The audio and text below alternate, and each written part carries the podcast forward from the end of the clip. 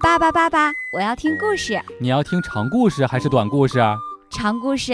从前有一只苍蝇，嗡嗡嗡，嗡嗡嗡，嗡嗡嗡嗡，嗡嗡嗡。我要听短故事。啪，死了。笑不笑由你。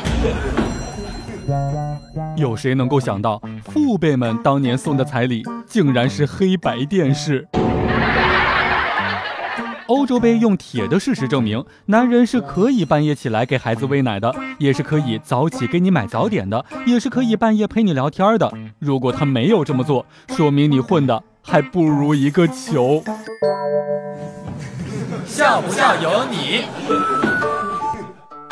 人类的熔点呀，就是三十五度。气温在三十五度以上的世界就是人间炼狱。气温在三十五度以上的人类都需要躲在家里面避难，开空调，吃西瓜，平躺入睡，否则就会化成一滩冰淇淋，然后晒干蒸发。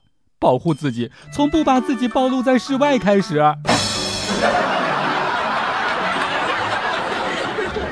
小鹿从小就长得比较黑。有一次家里面着火了，消防叔叔赶到的时候，看到小鹿拼命往门外跑，然后就听见有一个人说：“这孩子都烧焦了，还能跑得那么快？”